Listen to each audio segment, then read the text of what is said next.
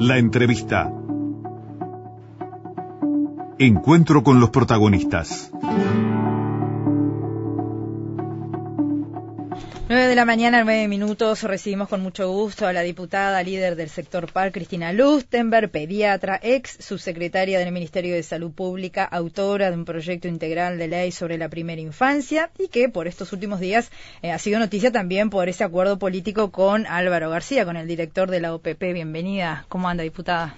Buen día, Rosina, a ti y a la audiencia a lo largo de todo el país. Gracias por permitirme este ámbito. No, por favor, eh, una semana movida, porque ahora vamos a estar hablando de este presente y futuro del proyecto integral de ley sobre la primera infancia, que sé que usted ha puesto mucho allí, eh, muchas ganas. Eh, es, un tema que además, hasta por su profesión, este, le importa muchísimo que, prospere. Pero queríamos comenzar en este capítulo político para conocer más de este espacio que se genera con Álvaro Álvaro García? ¿Qué, la llevó a acercarse a Álvaro? Sé que han trabajado juntos, incluso por la propia trayectoria de ambos, pero ¿qué tienen en común con, García?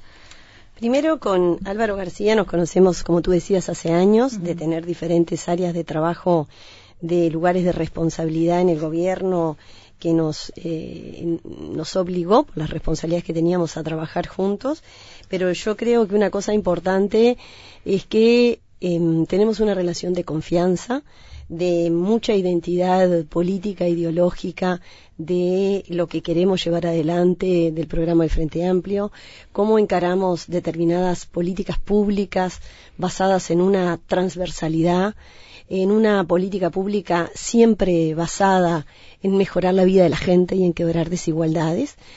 Y con Álvaro nos complementamos muy bien, desde su formación de contador, ex ministro de Economía, hoy actualmente director de OPP, de toda la puesta en marcha de proyectos que él ha liderado, Transforma Uruguay, su visión desde la parte más productiva y económica del país, pero siempre basada en, en seguir quebrando desigualdades. Y yo vengo de una formación, como te decía, soy médica pediatra, hace años trabajo en políticas de infancia y adolescencia desde diferentes lugares de responsabilidad del Estado, después en la creación del programa Uruguay Crece Contigo, ahí Álvaro también fue clave en el apoyo, eh, estaba inserto bajo la dirección de OPP, pero en la transición de gobierno del anterior gobierno de Mujica a hoy el presidente Tabaré Vázquez y después, eh, siendo yo subsecretaria y, y el director de OPP, trabajamos juntos en políticas de transversalización. Nosotros trabajamos en el Ministerio de Salud en objetivos sanitarios nacionales, que era identificar,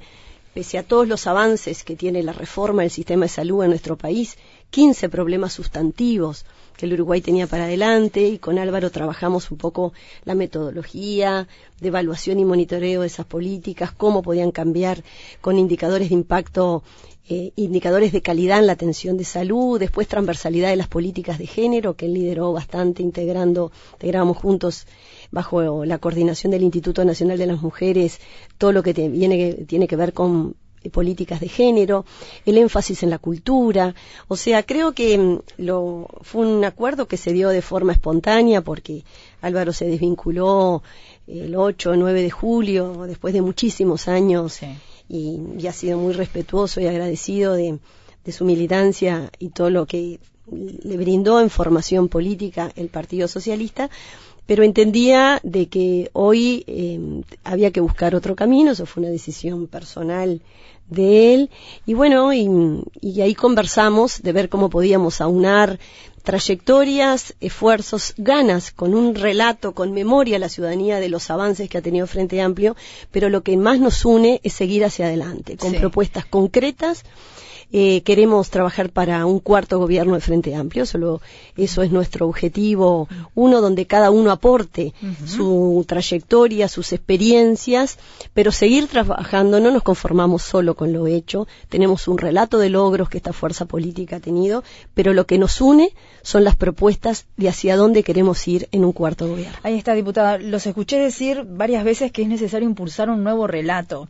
¿Qué le está faltando al Frente Amplio? ¿Apelar a, ese relato, mostrar lo que se hizo? ¿Sienten que, hay silencio en esa materia, que hay mucha gente que no sabe eh, cuánto se ha avanzado en políticas sociales o no se ha avanzado? ¿Va por allí la necesidad? Sí, yo creo que hay dos cosas que, mm, Rosina, son claves. Eh, cuando uno em, eh, está eh, gobernando, cuando uno está haciendo política, para mí la política es todo. O sea, cuando hay gente que hoy estoy muy preocupada y eso en los contactos que uno tiene y en una radio de, de tanta llegada como esta, cada rinconcito, hay que entender que un país que va descreyendo del sistema político es un país que va fragilizando la democracia. Entonces, cada ciudadano tiene mucho que ver, los políticos tenemos que tener autocrítica, pero los ciudadanos son los que nos votan, votan qué programa, qué partido político y qué políticos también dentro de cada partido político los pueden representar.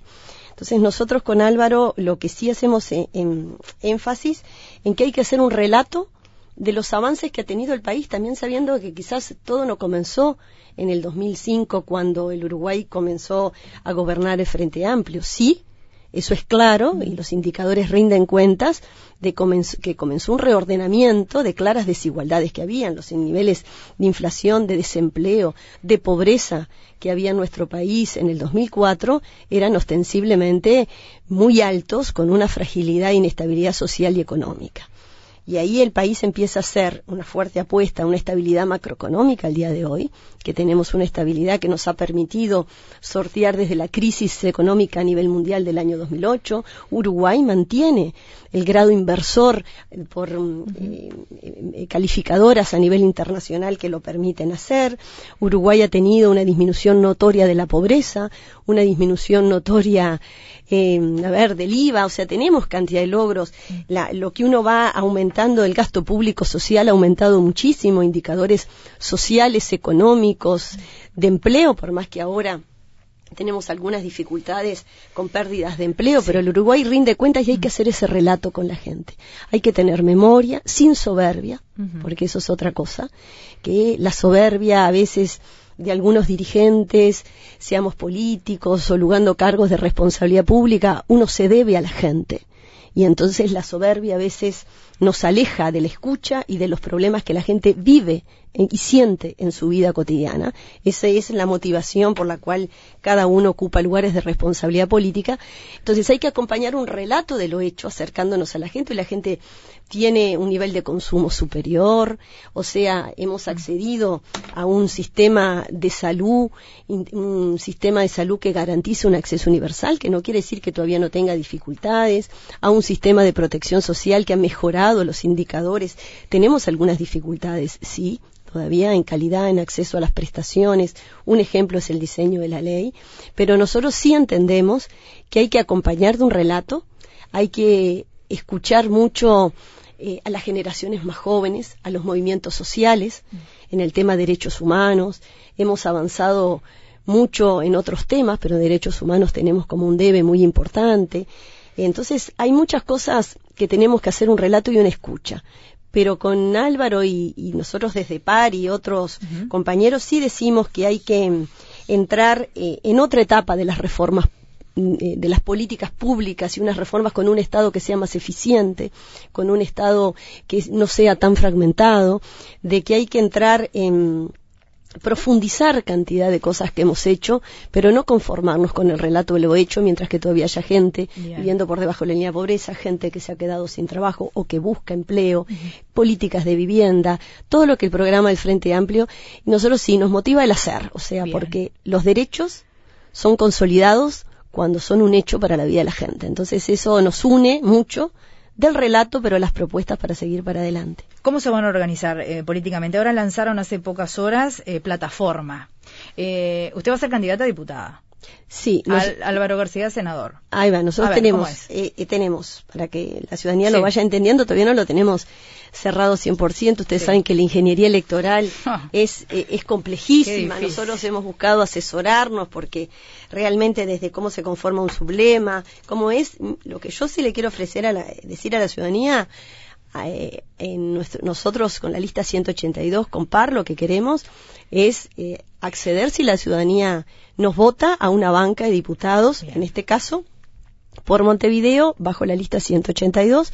Vamos a una lista común con Álvaro García al Senado, donde Álvaro encabeza el primer lugar y yo soy segunda en los dos lugares y también por eso es muy importante los votos que acumulen al, al, Senado de compañeros y compañeras o ciudadanos frente amplistas que vean en nosotros dos capacidad de renovación, cambio y compromiso dentro de todas las ofertas electorales que hay dentro del Frente Amplio.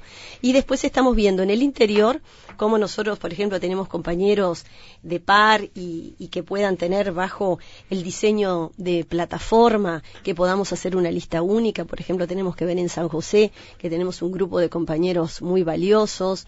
En Colonia, cómo nos manejamos, cómo sumamos esfuerzos en Maldonado. Lo que sí tenemos claro, hoy definido, es una lista común. Bien. Álvaro García, Cristina Lustenberg al Senado, en, en, los primeros lugares. Después vamos a ver cómo se conforma el resto.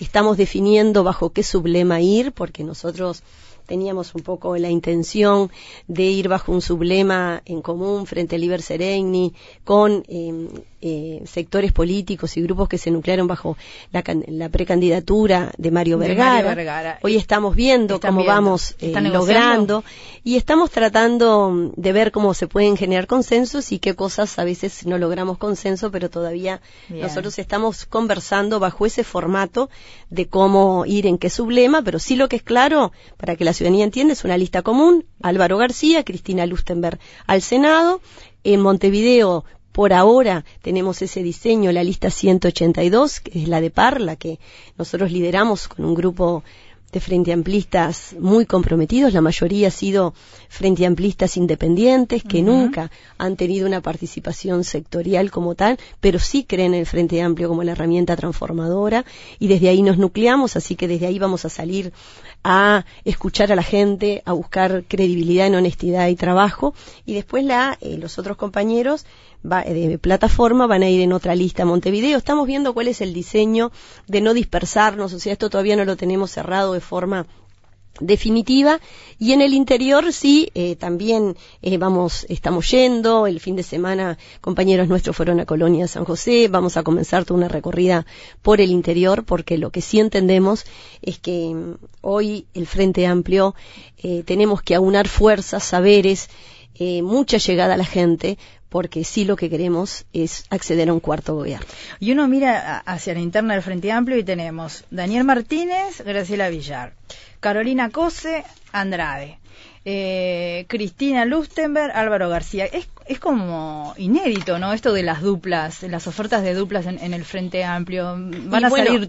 Incluso vino Sánchez, Alejandro Sánchez, y dijo: está la Fórmula B. Le puso la Fórmula B a Cose Andrade. No, yo eso lo quiero decir claro, Rosina, a la ciudadanía que escucha. Nuestra fórmula, que nuestro plenario del Frente Amplio, nuestra fuerza política es así, es, es la fórmula, es compañero Daniel Martínez y la compañera Graciela Villar.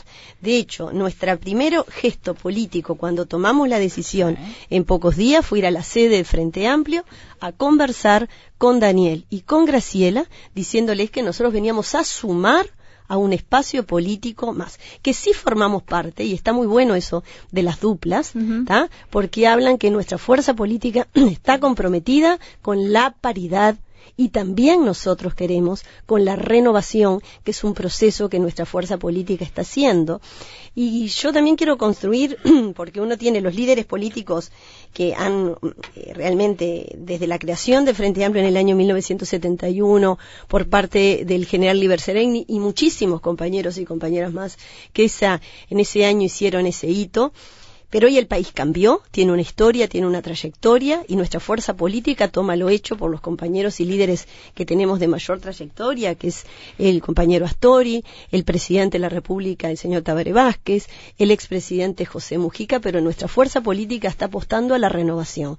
Y particularmente, yo tengo 53 años, en mi sector político me preocupo que la renovación sean los jóvenes entre 16, 17 y 29, 30 años y creo que ese es el proceso político que también hoy los que formamos parte de este proceso de, de- de renovación vayamos dándole una genuina participación a los jóvenes en la construcción de nuestra fuerza política. Pero quiero dejar en claro, fórmula tenemos Bien. una sola, es Daniel Martínez, Graciela Villar. Los equipos que nos conformamos, Álvaro y Graciela, Óscar y Carolina, Ujú. eh, Danilo y Lilian, cada uno de esos espacios dan cuenta de un compromiso que nuestra fuerza política asumió vinculado a la paridad, esta constancia y cantidad de compañeras que formamos parte de estos equipos de trabajo, pero son, eh, son duplas equipos de trabajo que representan a compañeros de listas o agrupaciones dentro del Frente Amplio con una clara eh, decisión política de ser paritaria en todos los lugares. Bien, antes de ir a la pausa y después de avanzar en, en el proyecto de ley que me interesa mucho hablar sobre primera infancia, quiero saber brevemente eh, qué ha eh, implicado para usted a nivel personal esto de, dejar su cargo en el Ministerio de Salud Pública, largarse con lista propia, nunca mejor dicho, al campo político, entrar en el Frente Amplio y pelear por su lugar. Ya sabemos lo que les cuesta a las mujeres en el ámbito político. Usted que llegó calladita, ¿no? Con su grupito y empezó a crecer de a poco, incluso se, manejó mucho su nombre como, como una de las de los nombres que manejaba el candidato Daniel Martínez para acompañarlo en la fórmula también eh, ¿Cómo fue todo ese proceso, diputada? Bueno, es un proceso cuando uno en la vida va eligiendo, es duro, es mm. muy duro. Eh, eso sí me gusta compartirlo con la ciudadanía porque esas cosas que se piensa que los políticos estamos cómodos, mm. que mm, no, no quiero hablar de eso porque mientras que haya mucha gente pasando mal, un día de frío, sin trabajo, siempre eso es lo que me mueve. ¿no? Uno, yo entendí que a través de la política es que uno logra transformaciones para mejorar la vida de miles de personas. Y eso es lo que me ha motivado a quizás em, salir del ejercicio de mi profesión, que es lo que más me gusta, atender un niño y acompañar a una familia, después seguir asumiendo responsabilidades en la política pública, dejar mi lugar en el Ministerio de Salud Pública, donde a mí la salud como un derecho fundamental de la vida de la gente que atraviesa todos los sectores socioeconómicos, pero sobre todo siempre a los más vulnerables, pero cada uno que esté escuchando que pasó un problema de salud sabe lo importante que es el acompañamiento, la calidad de la atención en lo tecnológico y en lo humano. Y después, cuando fui conformando el sector, fuimos porque fuimos viendo de que también, si bien a nosotros nos gustaría paulatinamente que el Frente Amplio vaya agrupando la dispersión de sectores y estamos en este proceso. Esto con Álvaro es una instancia que estamos tratando de llevar bajo esta modalidad de agrupar sectores, determinados énfasis programáticos que más allá de las elecciones nos queremos comprometer a llevar si la, la ciudadanía nos avala pero ha sido duro. Las campañas requieren de muchos recursos económicos. Nosotros nos financiamos con los aportes de nuestros eh, adherentes o gente que quiere hacer aportes. Em, tiene eh, las elecciones internas tienen costos económicos muy altos y las nacionales mucho más.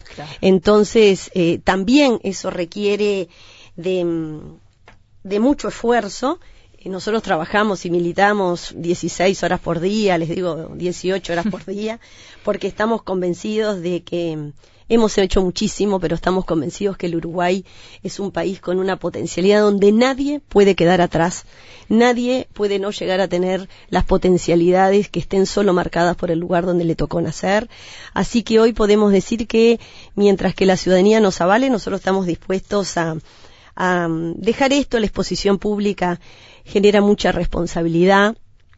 Yo me siento muy responsable en, cada una de las cosas que uno puede hacer y en las que no. Em, me duele cada desigualdad como propia, o sea, son cosas que, que, bueno, a veces en política no se puede todo. Creo en un país de consensos, que, creo en un país donde los derechos de los trabajadores, de los más desposeídos sea lo que nos mueva al Estado y a todos los partidos políticos a lograr consensos, consensos claros, en educación, en políticas de infancia y adolescencia, en seguridad social. Todas esas áreas creo que el Uruguay precisa de consensos, no solo la responsabilidad de nuestra fuerza política, que sí creemos que la ciudadanía nos dé la oportunidad y estamos confiados en un cuarto gobierno, pero también me interesa muchísimo consensos con otros integrantes del sistema político para lograr avanzar porque hay muchas cosas que son a corto, mediano y largo plazo. Bien, hacemos la pausa, diputada, volvemos enseguida. Bueno, gracias. Nueve y media de la mañana seguimos conversando con la diputada líder del sector PAR, Cristina Lustenberg, pediatra, autora del proyecto de ley integral sobre la primera infancia. De eso vamos a hablar ya mismo. Hace un año y medio que está en el Parlamento esta iniciativa. Aparentemente esta semana va a avanzar porque hay acuerdos. Está el proyecto en la Comisión de Población y Desarrollo de la Cámara Baja, ¿verdad, diputada? Sí, el proyecto está para ser considerado en la Comisión de Población y Desarrollo. Em, la instancia del jueves se suspendió porque el día anterior habíamos estado en jornada muy alta por la rendición de cuentas. Em, tenemos una reunión con la bancada del Frente Amplio que se ha comprometido a avanzar en el proyecto después de estamos recibiendo aportes por parte de integrantes del Poder Ejecutivo en cuanto al diseño de la ley, pero estamos convencidos de que vamos a lograr, como bancada del Frente Amplio, eh, acuerdos para poder votar una ley que hacia adelante va a mejorar el acceso a los servicios y prestaciones que incidan en este caso en particular en los hogares donde hay niños menores de seis años, para también después, como dice uno de, eh, de, las prioridades, también seguir mejorando el diseño de las políticas públicas en infancia y adolescencia. Pero generará un salto cualitativo hacia adelante, no solamente en lo presupuestal, sino en el diseño de la política pública pensada en los niños y en las familias y no desde las instituciones. Uno tiende a pensar cuando lo escucha, y ahora vamos a ir a eso, porque es un proyecto que tiene tres niveles de acción, uno estratégico para el cual se va a crear un gabinete de primera infancia coordinado por la OPP. En segundo lugar, la ley insta al Ministerio de Economía a crear una unidad de coordinación encargada del monitoreo, del control presupuestal y evaluación de la ejecución del gasto en políticas destinadas a esta área. Y finalmente, un nivel ejecutivo que lo integrará cada órgano del gabinete. A lo que voy es que uno cuando escucha esto, piensa que va a ser aprobado inmediato, ¿qué, qué, qué aspectos se están discutiendo o qué puede llegar a poner en, riesgo su aprobación, diputada? Nosotros pensamos que vamos a lograr eh, acuerdo. Eh, nuestra fuerza política está comprometida con mejorar todo lo que tiene que ver políticas públicas que han impactado a los niños y adolescentes y esto lo quiero dejar de forma clara.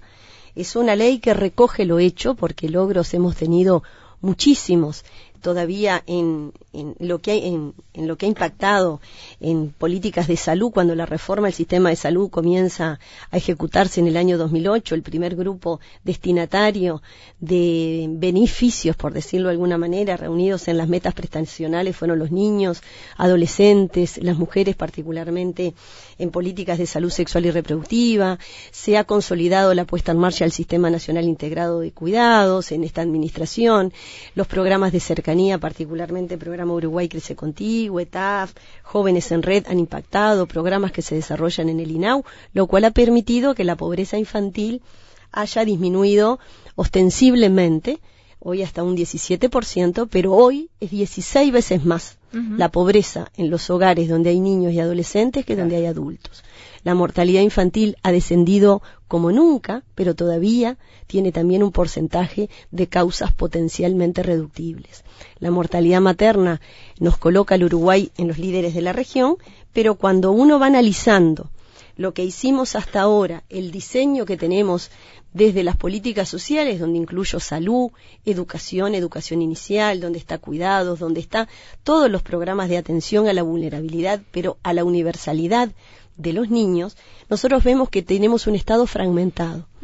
Y yo he participado de todos los espacios de articulación, de coordinación, que le han dado un salto sustantivo al impacto y a la coordinación de la política que nos ha permitido hoy rendir cuentas de estos avances.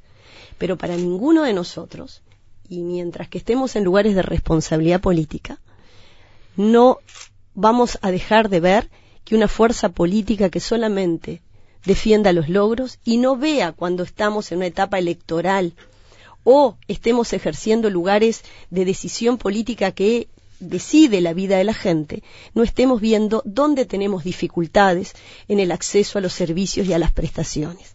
Y todavía tenemos dificultades para que la ciudadanía entienda. Un niño que tiene alguna alteración del desarrollo es un niño que requiere de equipos interdisciplinarios con licenciados en psicomotricidad, fonoaudiología, psiquiatras infantiles, psicólogos especializados en esto. Y ese niño requiere un abordaje, eh, no puede posponerse dos, tres años de espera, como en algunas instituciones hay hoy.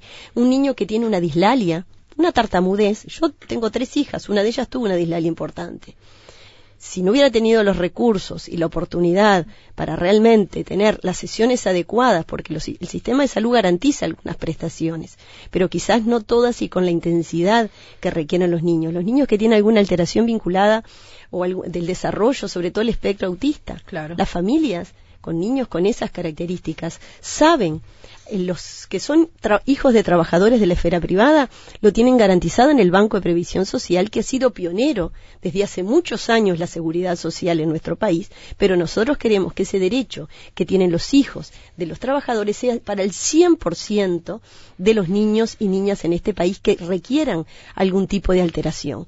Por ejemplo, les digo otra cosa, cantidad de inclusiones. Nosotros venimos mejorando cada vez más y priorizando todas las prestaciones dentro del sistema de salud que tienen que ver con, los niños.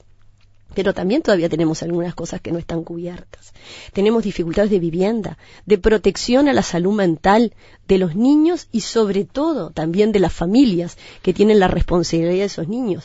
Y no puede ser que a veces, por no tener equipos que fortalezcan a la familia desde ese lugar de la forma adecuada que precisan, esos niños tengan que ser institucionalizados. ¿Y cómo Se ha hecho mucho. La, ley, lo que hace es una ley que pone en el centro el 100% de los niños en el país.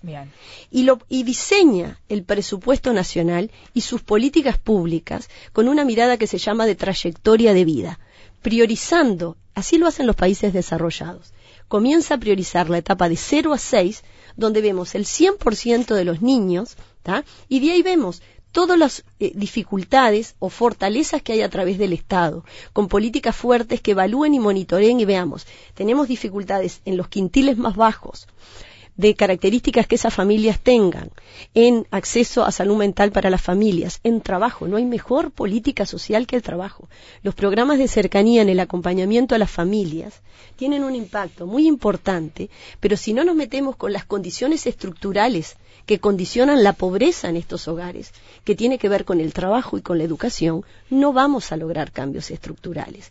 Entonces, lo que hace la ley, fíjense, va evaluando qué, acciones ha puesto el Sistema Nacional Integrado de Cuidados, pero qué cosas faltan. Por ejemplo, licencias parentales. Hemos dado saltos cualitativos a partir del año 2013.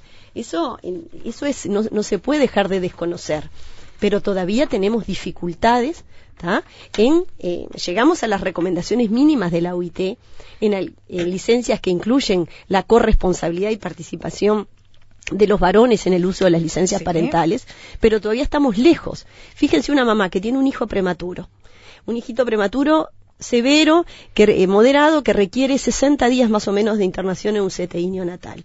Cuando esa mamá eh, tiene ese niño es dado de alta, ese bebé en esas condiciones que requiere cuidados por parte de la familia, es una mamá que se tiene que reintegrar con medio horario, quizás. Entonces, hemos tenido avances cualitativos, pero hacia adelante. Es una ley que recoge lo hecho, pero nos ordena hacia adelante. Hoy no podemos hacer modificaciones presupuestales porque nuestro país, por la Constitución de la República, la ley de presupuesto, en el año electoral no se Imposible. Pero organiza un diseño donde le da prioridad política.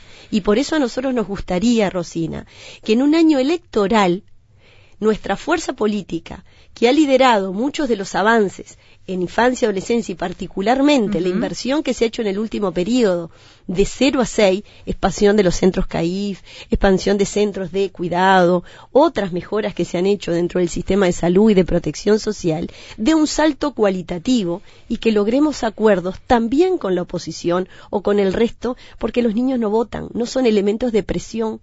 La sociedad civil, no sé si ustedes vieron la, que nosotros hemos he trabajado muchísimo. Nosotros hemos trabajado muchísimo con organizaciones del ámbito académico, de la sociedad civil. Han hecho una clara manifestación de apoyo a la ley.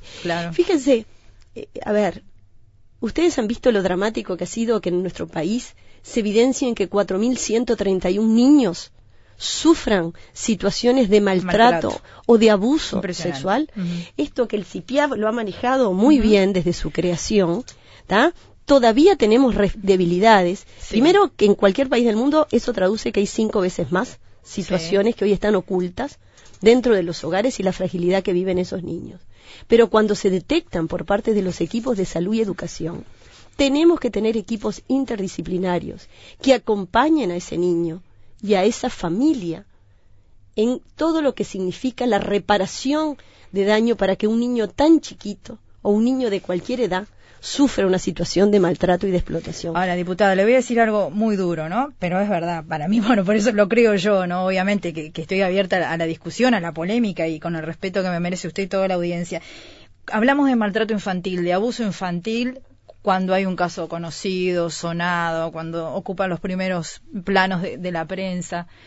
Ahora, el tema no está en la agenda política. Yo no los veo a, los candidatos hablar, eh, discutir, debatir. Veo poca gente llevando la bandera de la infancia.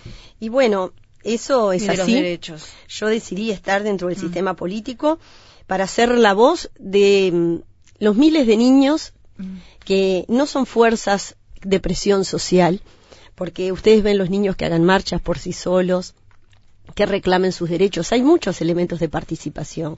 Eso lo quiero decir, el INAU ha liderado procesos de participación mm. de los niños y los jóvenes, pero esto hay que incidir en que sea una prioridad y una política de Estado. Mm. Y eso es lo que hace la ley.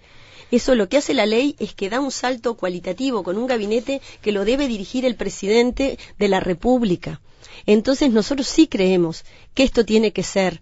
Si hay docentes, si hay especialistas del área de la salud, mm. si hay gente que trabaja en políticas de vivienda, sabe que siempre los más vulnerables son los niños y los adolescentes. Y esto sí tiene que ser una política de Estado. Los niños no votan, no son elementos de presión. Mm. Y eso hay que entenderlo hasta desde el punto de vista económico. Yo cuando converso con empresarios, trato de conversar y decirles que un país que está muy preocupado, esto yo lo aprendí con Juan Pablo Terra hace muchos años, en el año 87, y lo digo todas las veces que tenga, porque a veces me dicen, Cristina, siempre voy a levantar la figura de Juan Pablo Terra, porque ha sido un pionero en nuestro país, con un equipo, con Mabel Hoppenheim, con cantidad de otros técnicos del ámbito académico, donde nos advertían en el Uruguay en el año 87, 88, 89, los problemas que íbamos a tener en los próximos 30 años vinculados a trayectoria y calidad educativa, a deserción social, a seguridad, a convivencia social, por no estar atendiendo en nuestra prioridad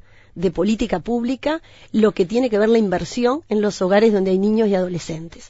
La mejor inversión que puede hacer un país es en la gente, pero comienza siendo con los niños y adolescentes y sobre todo los más vulnerables. ¿Qué rol va a ocupar el Ministerio de Economía? Porque esto se lo criticaron. Claro, eh, sí, porque lo que pasa es que esto tenemos que tener claro. Sin recursos económicos no hay eh, posibilidad. ¿Quién va a decir que no le interesan los niños? El tema es después los recursos. Los recursos. Pero tampoco es solo recursos. En algunas áreas sí vamos a precisar más recursos, pero lo primero que la ley promueve es reordenar lo que hoy estamos haciendo con una mirada de mm. multidimensionalidad. No es cada sectorial, el Ministerio de Desarrollo Social, el INAU, que es el que tiene las competencias de rectoría, y la ley destaca el rol del INAU. No inhibe las competencias, y esto lo quiero dejar claro, y funcionarios y técnicos que trabajan en el INAU, que hacen mucho esfuerzo por mejorar las condiciones de atención de los niños. Pero lo que hace la ley, y por eso también coordinando el gabinete tiene un rol muy importante la Oficina de Planeamiento y Presupuesto. ordena los recursos, viendo bien, hoy los programas están impactando en mejorar la calidad de vida de las familias o a veces vamos muchas veces técnicos y no tenemos las herramientas ni de vivienda ni de respuestas del sistema de salud, sobre todo en, salud mental, que las familias están deshechas. Cuando nosotros tenemos un problema, logramos pagarnos. Algunas terapias que no están garantizadas en el sistema de salud, que por suerte algunas están. Nosotros sin vivienda, la mortalidad infantil en estos días que hoy se vienen de frío aumenta. Porque un bebé chiquitito viviendo en un rancho de paredes de desecho, de piso de tierra, que da lo mismo vivir adentro que afuera, tiene mucha fragilidad en el invierno de morir. Y eso lo tenemos que saber. Y eso no, eso no reniega de lo hecho. Venimos haciendo muchísimo en estos 15 años de nuestra fuerza política que rendimos cuenta, como nadie, de indicadores de mejora en la calidad de vida de los niños. ¿Eso nos conforma? No. Esa es la motivación por la cual nosotros estamos dentro del sistema político nuestra fuerza política en su programa tiene una herramienta 0% de pobreza, ahora sí, nos tenemos que desprender. Es lo mismo que yo ocupo un lugar de responsabilidad en algún momento y cambie mi línea de pensamiento. Siempre es la misma. En el centro son los niños y las familias y el Estado es garante de ese derecho. Y desde ahí estamos tratando de que nuestra línea no esté vinculada, si tengo una mirada netamente salud, de desarrollo social, de vivienda, no. Que demos un salto cualitativo con un Estado más eficiente, pero donde los niños sí sean realmente el eje de nuestra prioridad en todos los aspectos. Eh, antes de despedirla, le quiero hacer una pregunta porque lo planteó una entrevistada que es Paula Villalba, una madre adoptiva que estuvo hace pocos días, pero también la Asociación de Padres Adoptivos.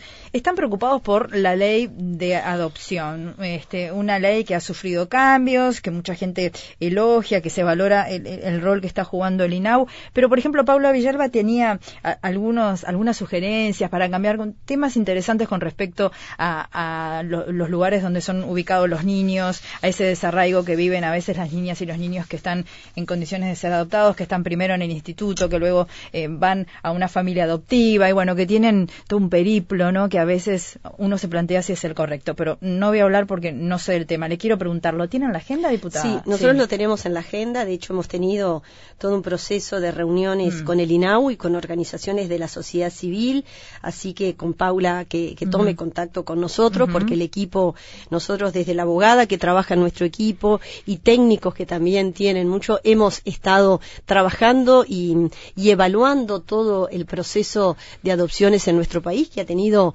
eh, avances en los últimos años, pero también coincidimos que hay mucho por hacer. Hemos hablado con algunos legisladores también para realmente poder trabajar eh, hacia adelante en esto.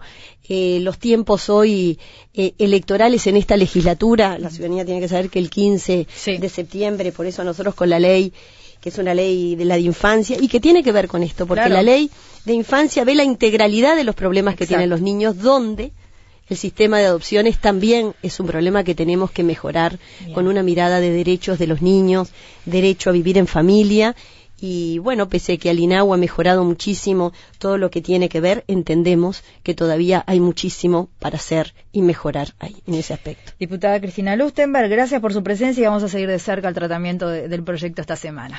Muchas gracias a ustedes y por acercar a la ciudadanía este tema que a veces pasa invisibilizado y tiene que ver con el futuro y el presente de nuestro país.